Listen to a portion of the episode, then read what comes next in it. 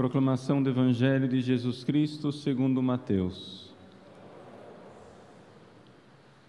Naquele tempo, disse Jesus a seus discípulos: O discípulo não está acima do mestre, nem o servo acima do seu senhor. Para o discípulo basta ser como o seu mestre, e para o servo ser como o seu senhor. Se ao dono da casa eles chamaram de Beuzebu, quanto mais aos seus familiares. Não tenhais medo deles, pois nada há de encoberto que não seja revelado, e nada há de escondido que não seja conhecido. O que vos digo na escuridão, dizei-o à luz do dia. O que escutais ao pé do ouvido, proclamai-o sobre os telhados. Não tenhais medo daqueles que matam o corpo, mas não podem matar a alma. Pelo contrário, Temei aquele que pode destruir a alma e o corpo no inferno. Não se vendem dois pardais por algumas moedas? No entanto, nenhum deles cai no chão sem o consentimento do vosso Pai. Quanto a vós, até os cabelos da cabeça estão todos contados. Não tenhais medo. Vós valeis mais do que muitos pardais. Portanto, Todos aqueles que se declararam meu favor diante dos homens, também eu me declararei em favor dele, diante do meu Pai que está nos céus. Aquele, porém, que me negar diante dos homens, também eu o negarei diante do meu Pai que está nos céus. Palavra da salvação.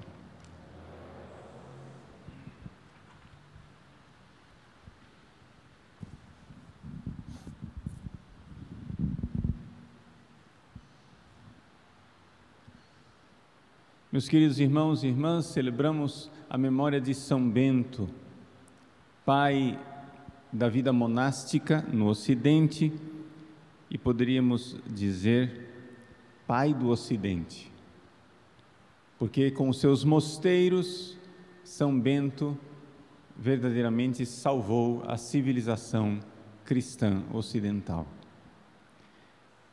São Bento viveu no século VI na Itália. Ele foi educado pela sua família nas melhores escolas. Ele foi para Roma para estudar.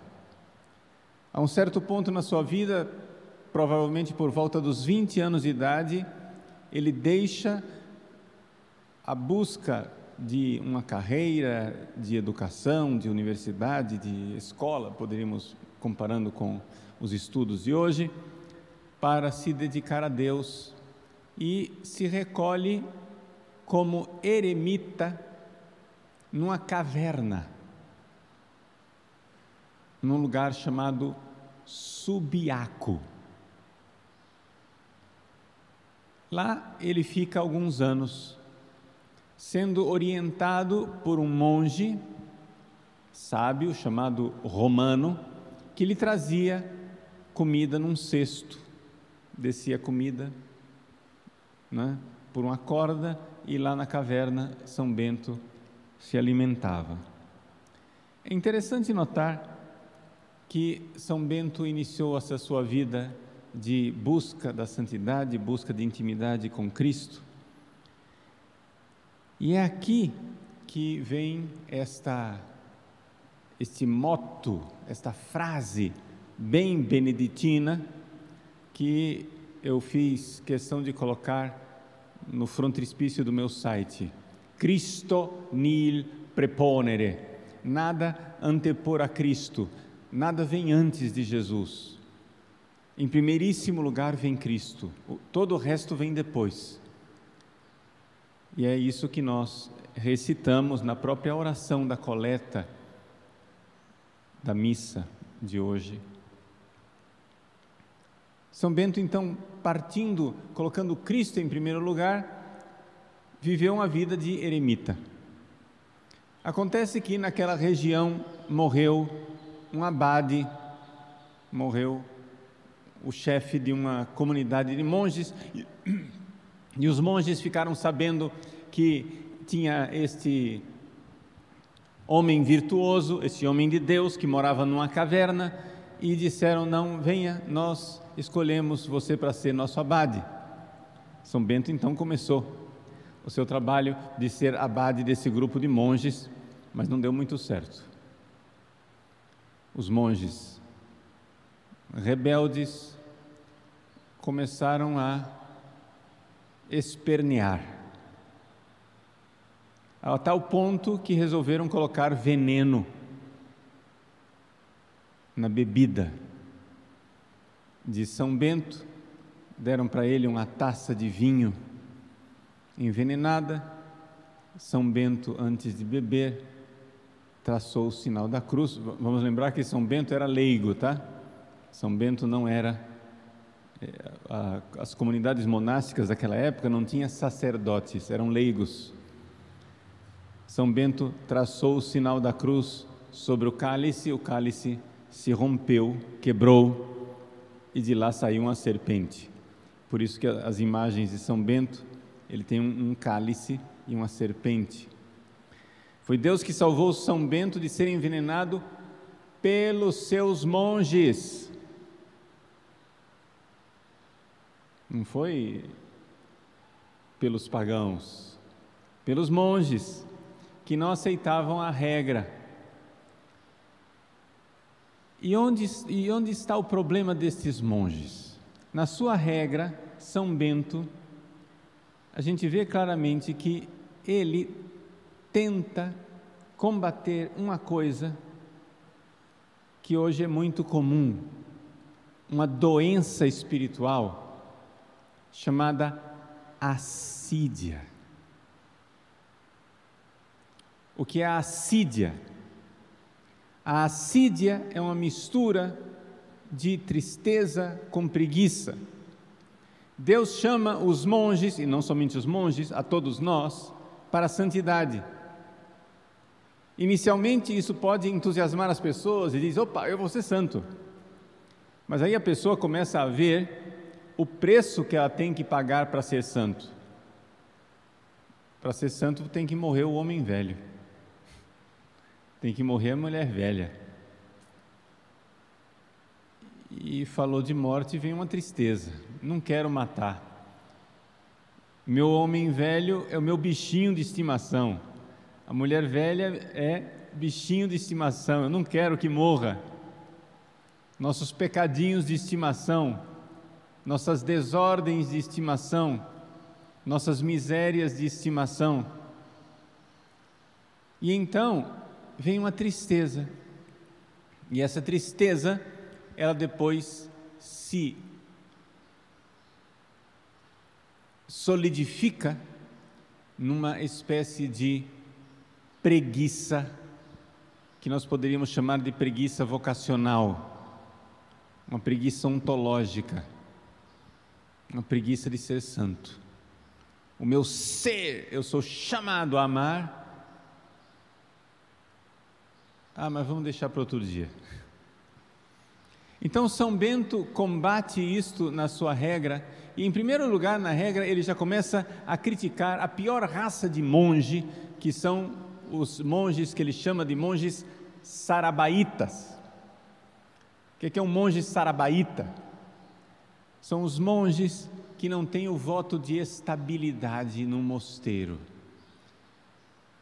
Para São Bento, quando uma pessoa entra no mosteiro, entra numa família, entra numa casa onde tem um pai, que é o abade, ao qual deve obedecer, onde tem uma figura, que é a figura mais materna, mais doce, que é o prior, o abade é o pai, a regra.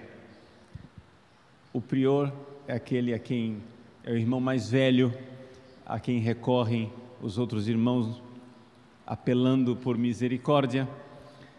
Mas nessa estrutura de estabilidade, figura de pai, figura de mãe, nós vemos em primeiríssimo lugar um compromisso de São Bento por uma realidade bastante bonita, porém bastante dura, chamada família. Qual é a nossa tendência?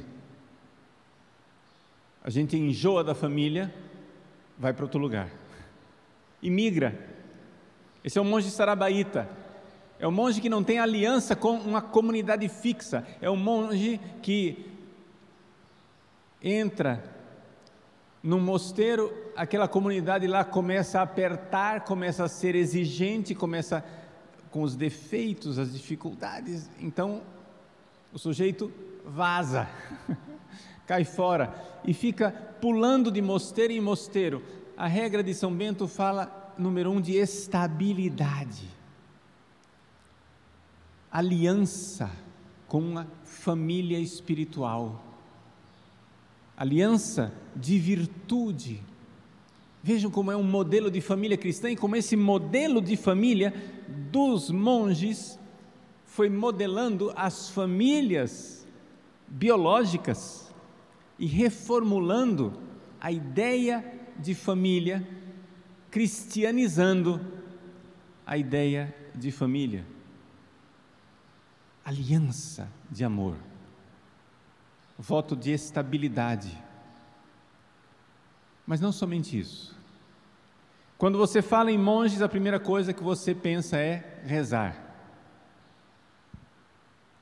São Bento, a primeira coisa é trabalhar. Não que o trabalho seja tudo. Na regra ele diz: ora et labora. Primeiro ora. Mas acontece que a oração ela não será frutuosa, a oração não será boa se não houver uma purificação que vem através de um trabalho humilde. Na época de São Bento, trabalhar era coisa de escravos. Os escravos trabalhavam, os nobres não trabalhavam. São Bento era de uma família nobre. A primeira coisa que ele faz é põe um rastelo na mão dos monges, uma enxada na mão dos monges. Um trabalho humilde, braçal, inicialmente, para purificar pacientemente, porque esta realidade é exatamente a realidade que vai mortificando as nossas paixões, o nosso orgulho, e então nos traz ao primeiro grau de humildade, que é a humildade de encontrar Deus nas pequenas coisas do dia a dia. Enxergar, enxergar Deus na criação, no trabalho, na horta.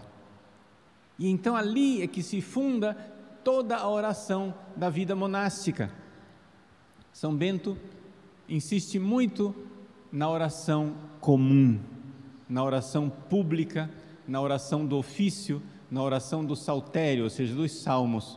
Hoje nós temos uma ideia de que o breviário, a liturgia das horas, é uma coisa de padres, a recitação dos salmos é uma realidade de cristãos, eram, uma, eram comunidades leigas.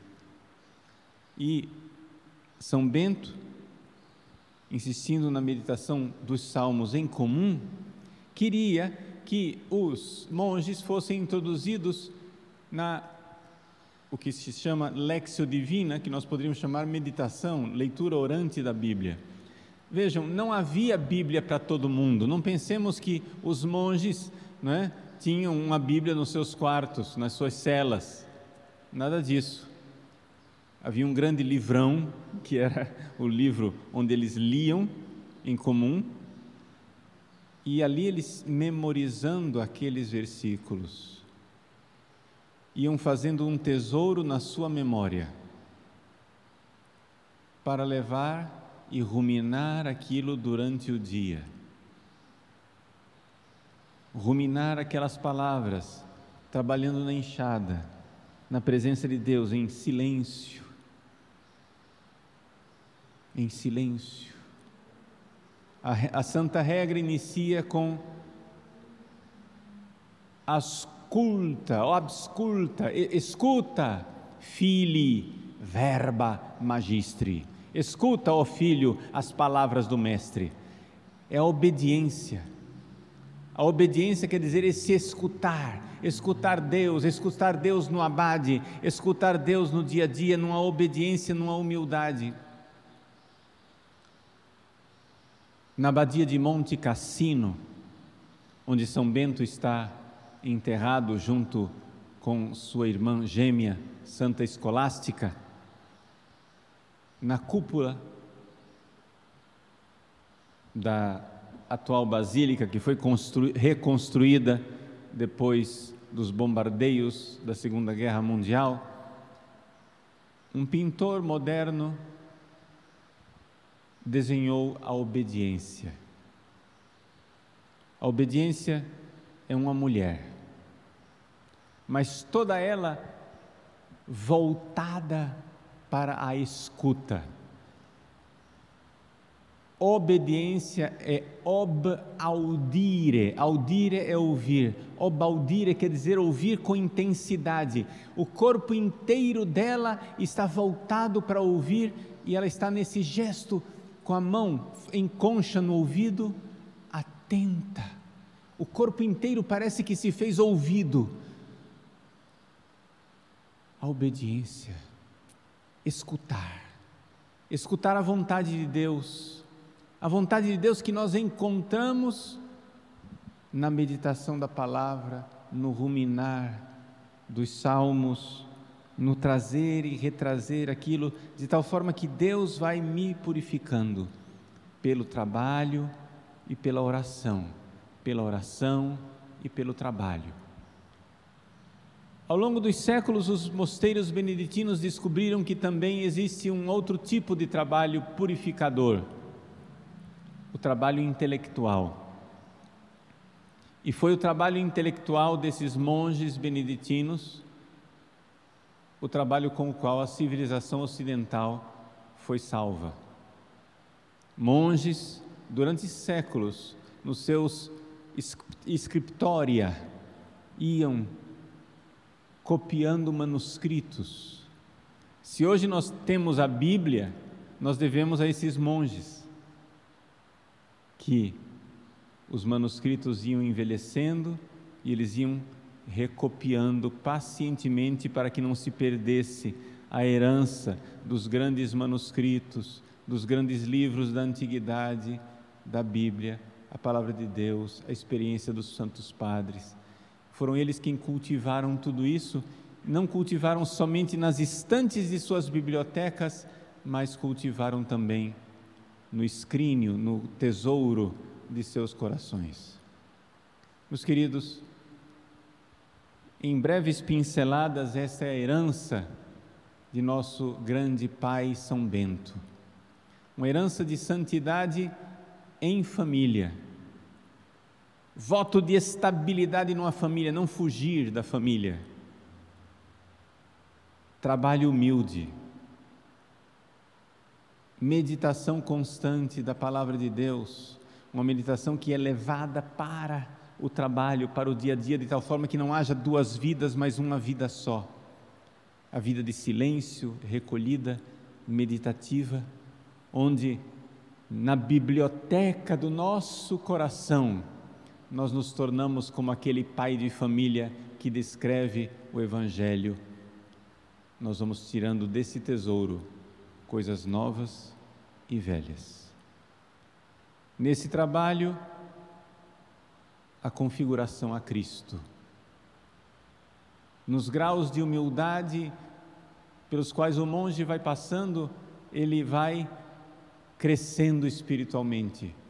O caminho do crescimento é para baixo, como Cristo que se fez obediente, obediente até a morte e morte numa cruz, a obediência e a humildade por amor a Ele santificam, configuram e fazem de nós santos, corações que nada antepõem a Cristo.